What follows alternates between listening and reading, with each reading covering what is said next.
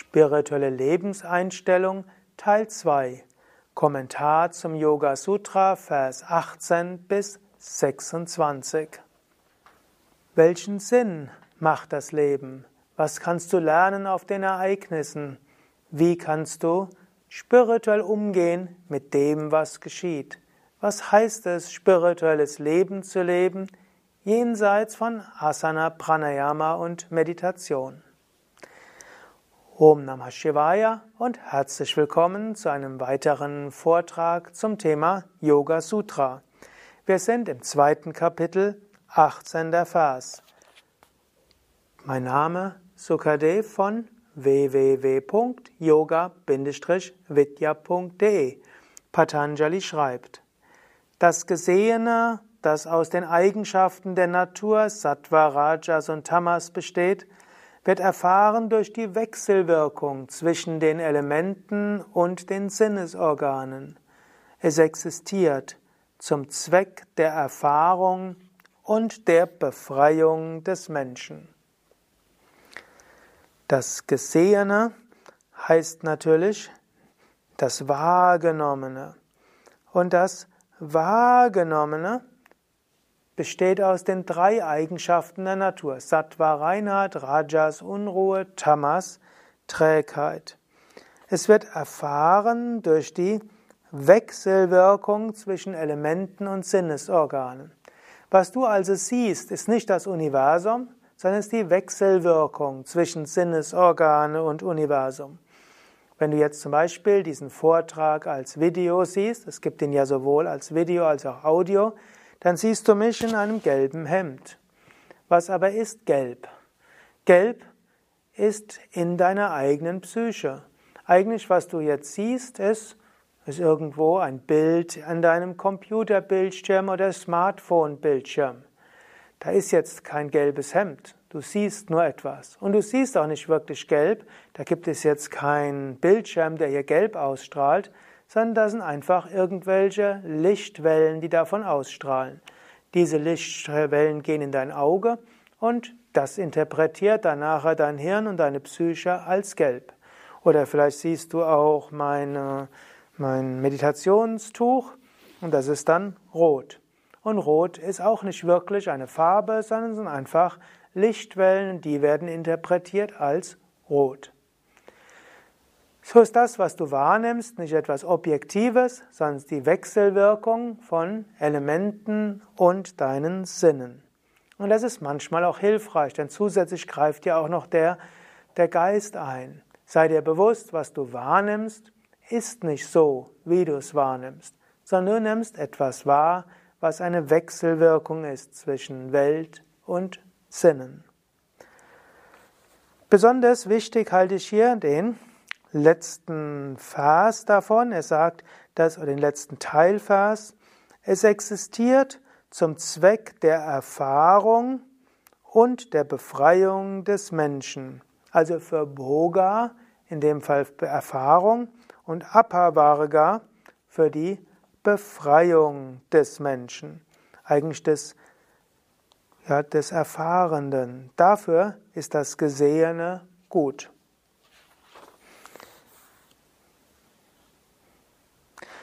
Bevor ich das noch genauer interpretiere, gehe ich schon mal zum nächsten hinein. Dieser letzte Teilvers will ich dann im Kontext von Vers 23 interpretieren. Jetzt kommt aber erst 19. Vers. Die Zustände der drei Gunas sind grob, fein, manifest und unmanifest. Universum besteht aus drei Gunas: Sattva, Rajas und Tamas. Es gibt es grob im Äußeren, es gibt subtiler. Es ist mal offensichtlich und mal weniger offensichtlich. Und du kannst lernen, dich mit den Gunas nicht zu identifizieren. Anstatt also zu sagen, der hat mich so ärgerlich gemacht, kannst du sagen, meine Psyche ist im Rajas. Und anstatt zu sagen, ich habe überhaupt keine Lust, kannst du sagen, meine Psyche ist gerade im Tamas. Und anstatt zu sagen, mir geht so gut, kannst du sagen, meine Psyche ist gerade im Sattva. vielleicht mit einer Spur von Rajas dabei. Und das, die Sachen zwischen Sattva, Rajas und Tamas zu sehen, hilft dich nicht zu identifizieren. Manchmal ist sogar noch schöner im Ayurveda, da gibt es diese nicht wertenden Begriffe. Vata, Pitta und Kapha. Wenn du irgendwo so ein bisschen merkst, du bist gerade gemütlich drauf, dann kannst du sagen, ah, Pitta. Wenn du merkst, du bist antriebslos, kannst du sagen, Pitta ist gerade was übersteuert. Wenn du gerade voller Tatendrang bist und etwas umsetzen willst, kannst du sagen, ah, Pitta ist gerade stark. Und äh, wenn du gerade sagst, oh, ich bin so ärgerlich, stattdessen sag, oh, Pitta überbordet gerade. Und wenn du irgendwo sehr schöne, viele Ideen hast, kannst du sagen, wow, mein Vata ist gerade wunderbar aktiv. Und wenn du gerade Ängste hast, nicht schlafen kannst, nervös, kannst du sagen, oh, mein Vata ist gerade stark geworden oder mein Vata ist gerade übersteuert. Wenn dein Vata übersteuert ist, dann reduziere halt dein Vata. Nicht du bist jetzt ängstlich, nicht du bist nervös, nicht du bist gestresst, nicht du bist kurz vom Burnout, sondern dein Vata ist übersteuert. Muss man wieder etwas reduzieren. Oder statt zu sagen, ich bin total gereizt oder der treibt mich noch zur Weißglut, Pitta ist stark. Also Pitta reduzieren, bisschen Ölmassage, bisschen kaltes Wasser, bisschen Tiefenentspannung, bisschen Mantra singen, dann ist alles wieder in Ordnung. Und so weiter. Also, indem er von den Gunas dort spricht, hm, hilft das, sich weniger zu identifizieren. 20. Vers. Der Sehende ist Bewusstsein an sich, und obwohl er rein ist, scheint er durch den Geist zu sehen. Also der Sehende, der Wahrnehmende, der ist Bewusstsein an sich. Du selbst bist Bewusstsein an sich.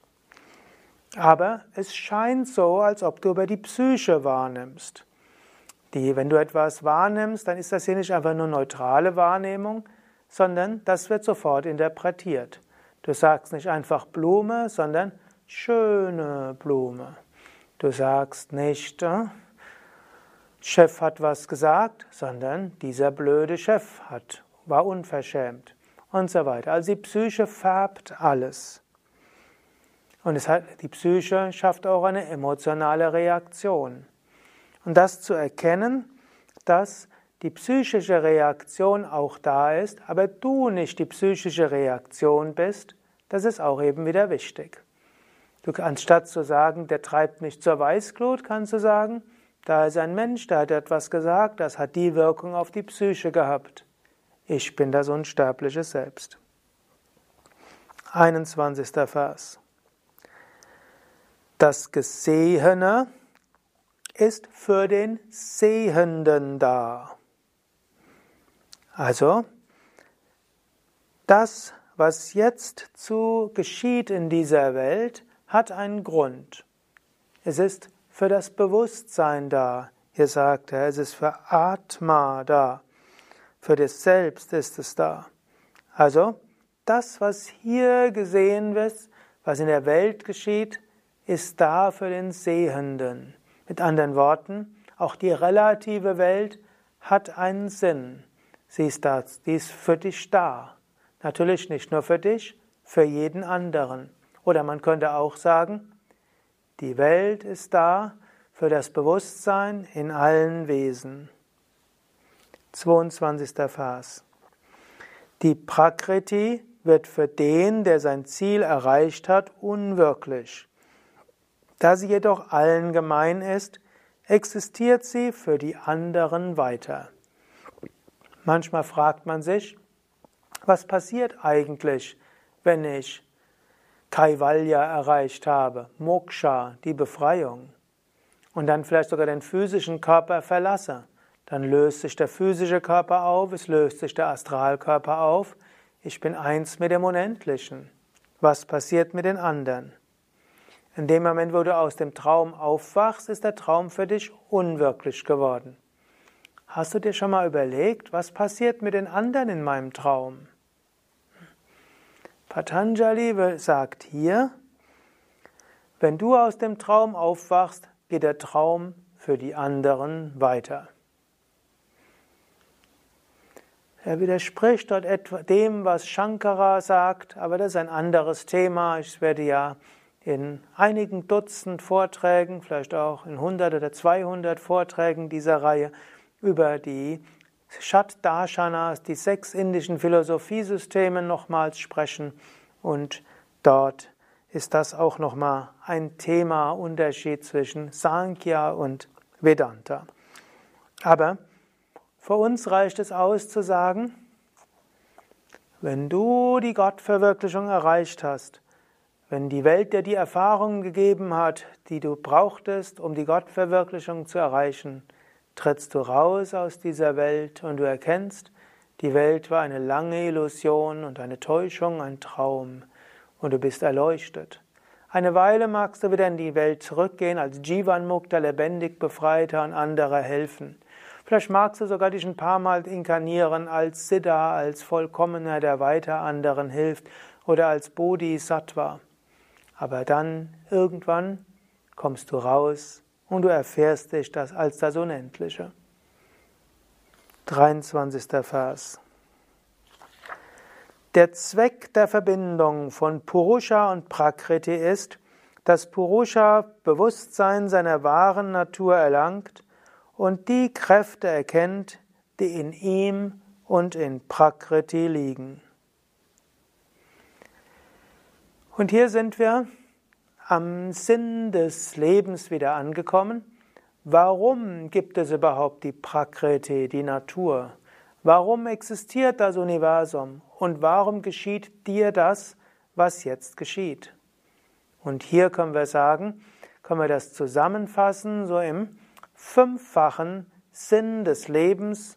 Vier davon beschreibt Patanjali in diesen Phasen und den fünften ziehe ich aus der Bhagavad Gita. Warum geht Purusha in Prakriti? Warum gibt es die Prakriti? Zunächst einmal steht dort, dass Purusha Bewusstsein seiner wahren Natur erlangt. Mit anderen Worten, wir können sagen, Purusha will in dieser Welt zurückkehren zu Moksha, zur Erleuchtung oder auch zu Kaivalya, zur Befreiung. Was auch immer geschieht, soll dir helfen, zur Befreiung zu kommen. Wenn dich also das nächste Mal dein Partner, deine Partnerin ausschimpft, dann ist das nicht nur deshalb, weil er oder sie unverschämt ist, nicht nur, weil er oder sie eine schlechte Kindheit hatte, nicht nur, weil du vielleicht dich schlecht verhalten hattest, sondern diese Erfahrung soll dir helfen, zur Erleuchtung zu kommen. Moksha. Du kannst das auch interpretieren, was auch immer kommt. Es ist irgendwo etwas, wie ich zur Erleuchtung hinkomme. Dann hat er ja vorher gesagt in einem anderen Vers,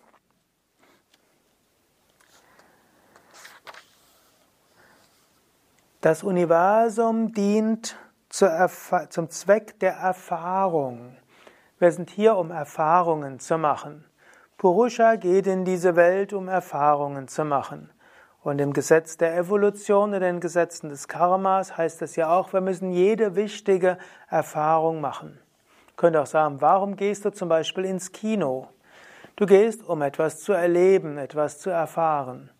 Natürlich, du gehst auch ins Kino, um nachher wieder rauszugehen. Das würde dem Moksha entsprechen.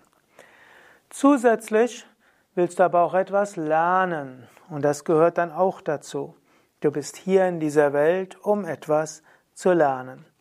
Und dann könntest du sagen, du gehst auch ins Kino, um nachher etwas bewirken zu können, um Inspiration zu bekommen zum Entfalten. Aber hier sagt also erstmal, wir sind hier zum Erfahren und wir sind hier zur Befreiung. Und das Universum gibt dir all die Erfahrungen, die dir helfen, zur Befreiung hinzukommen. Und wie kommst du damit hin?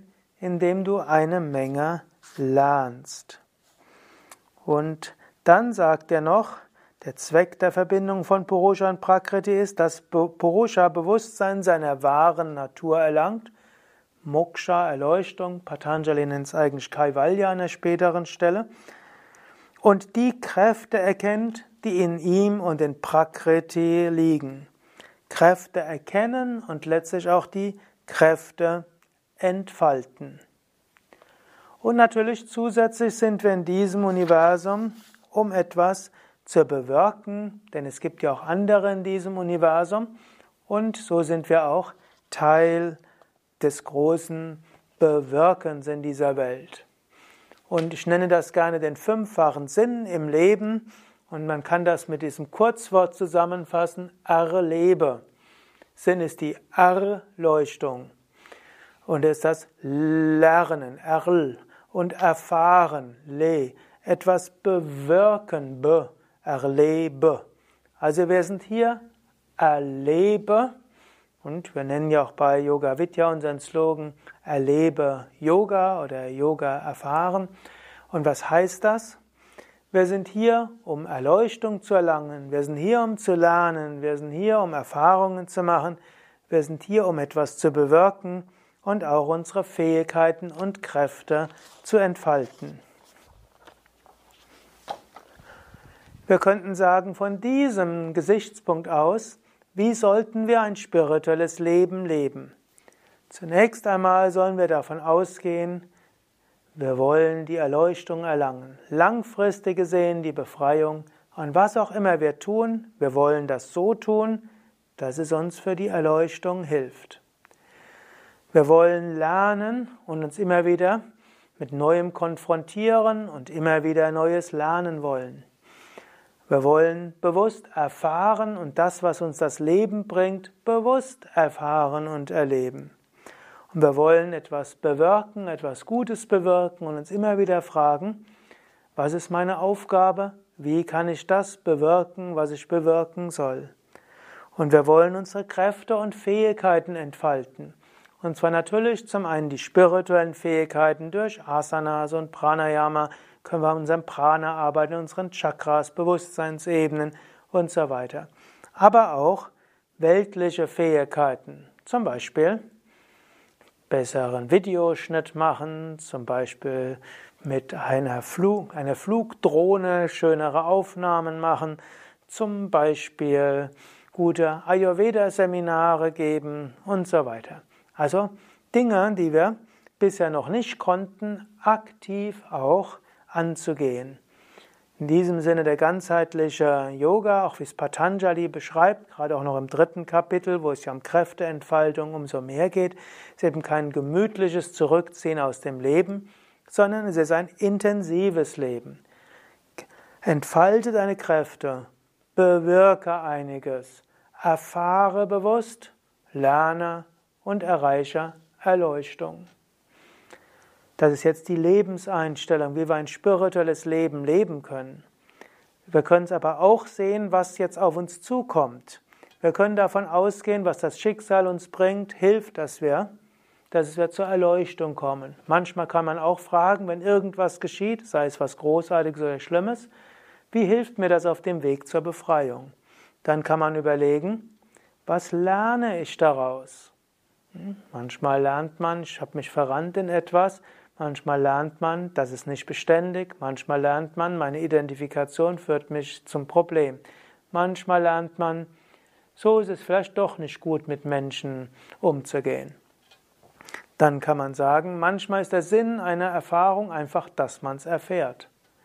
Wenn man manchmal fragt, warum geschieht mir das?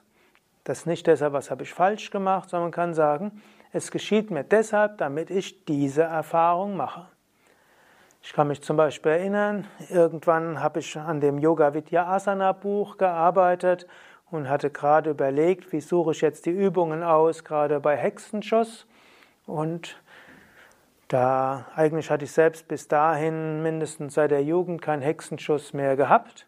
Ich kannte zwar Teilnehmer und wusste aus Unterrichtserfahrung, was dort hilft, aber dann hatte ich das erste Mal in meinem Erwachsenenleben einen Hexenschuss und konnte das dann so ausprobieren. Warum ist mir passiert?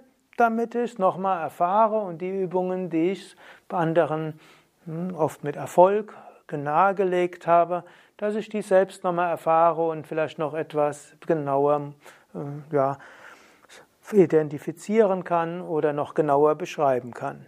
manches kommt aus Erfahrung. Oder manche Menschen, die etwas aufgebaut haben, werden, machen etwas, was sie als Verrat interpretieren. Der, mit dem sie es aufgebaut haben, verlässt sie im entscheidenden Moment und betrügt oder belügt sogar etwas, hält sich nicht an die Absprachen. Warum passiert das? Vielleicht einfach nur, um zu erfahren, wie ist das, im Stich gelassen zu werden. Vielleicht hilft das, dass man nachher mehr bewirken kann. Man kann Menschen, die diese Erfahrung des Verrates, des im Stich gelassen Seins oder die Erfahrung des Hexenschusses hatten, man kann ihnen besser raten. Und so kann man manchmal überlegen, was ist in der, Situ was ist in der Situation, das mich dazu veranlassen soll, aktiv zu werden. Was ist meine Aufgabe? Was soll ich in der Situation bewirken? Da ist eine Situation, was heißt das für mich im Tun? Und entfalten, welche besonderen Fähigkeiten werden jetzt von mir gefordert? Welche besonderen Fähigkeiten sollte ich jetzt dafür einsetzen? Und dort sollte man aufpassen, dass man sich nicht identifiziert mit seinem bisherigen Selbstbild. Ich habe es ja schon oft genug so ein Beispiel gebraucht. Ich habe mich lange Zeit definiert als jemand, der geistig, so ein bisschen geistig, Geisteswissenschaftler ist und kein Interesse an Computer hat. Und hat mich, mich wir, wirklich nur ein Zentrum gesteckt, wo es nur einen Computer gab und der war sehr wichtig. Ich musste meine Identifikation aufgeben, dass ich mit Computer nichts zu tun habe und keinen Geist dafür hatte und habe dann festgestellt, ich habe da sogar ein gewisses Talent und kann das durchaus schnell lernen. Und so habe ich immer wieder Menschen erlebt. Ich kannte mal jemand, die hatte eine Weile, die hat eine Zwei-Jahres-Yogalehrerausbildung gemacht und sie wollte keine Unterrichtsproben geben, weil sie gesagt hat, als Yogalehrerin tauge ich sowieso nichts, es macht also keinen Sinn, dass ich Unterrichtsproben mitmache. Ich habe sie mühsam überzeugt, doch zu unterrichten und sie wurde später eine der beliebtesten Yogalehrerinnen bei Yoga Vidya insbesondere eine vorzügliche Hatha-Yoga-Lehrerin. Sie hatte also erst gedacht, nee, kann ich nicht. In diesem Sinne, beschränke dich selbst auch nicht, sondern schaue, was ich in dir bewirken will. Also zum einen, Schicksal kommt, um dich zur Erleuchtung zu führen, dass du etwas lernst, etwas erfährst, dass du etwas bewirken kannst und entfalten kannst. So kannst du auf das Schicksal reagieren und du kannst es auch aktiv gestalten. Du kannst alles tun, um zum Moksha zu kommen, einschließlich spiritueller Praktiken, in den Satsang gehen, sattwiges Leben führen, uneigennützig dienen. Du kannst aktiv lernen und neue Herausforderungen suchen, um deine Kräfte zu entfalten. Du kannst bewusst durchs Leben gehen und bewusst erfahren und du kannst bewusst schauen, was du bewirken kannst zum Wohl anderer. So lebst du ein gutes Leben, ein intensives Leben und ein schönes Leben. Soweit also zum Thema Sinn des Lebens, spirituelle Lebenseinstellung. Warum geschieht, was geschieht und wie kannst du lernen aus dem, was die Welt dir bringt. Beim nächsten Mal will ich sprechen über Avidya und Viveka. Und damit hätten wir erst, den ersten Teil des zweiten Kapitels des Yoga Sutras, denn danach geht es um die Yamas und die Niyamas und die Ashtangas und das kommt eine Weile später. Ja, jetzt wollen wir aber hier schließen. Mein Name Sukade von www.yoga-vidya.de hinter der Kamera und Schnitt Nanda. Nachlesen kannst du all das im Buch Die Yoga-Weisheit des Patanjali für Menschen von heute. Und du kannst es auch nachlesen und weitere Kommentare anhören auf unserer Internetseite schriften.yoga-vidya.de. Dies ist ein Vortrag im Rahmen der Yoga Sutra Reihe, Teil der Raja Yoga Reihe Teil der ganzheitlichen Yoga-Vidya-Schulung, auch Begleitmaterial zur zweijährigen Yogalehrerausbildung. Mehr über all das kannst du natürlich auch lernen bei Seminaren und Ausbildungen bei Yoga Vidya.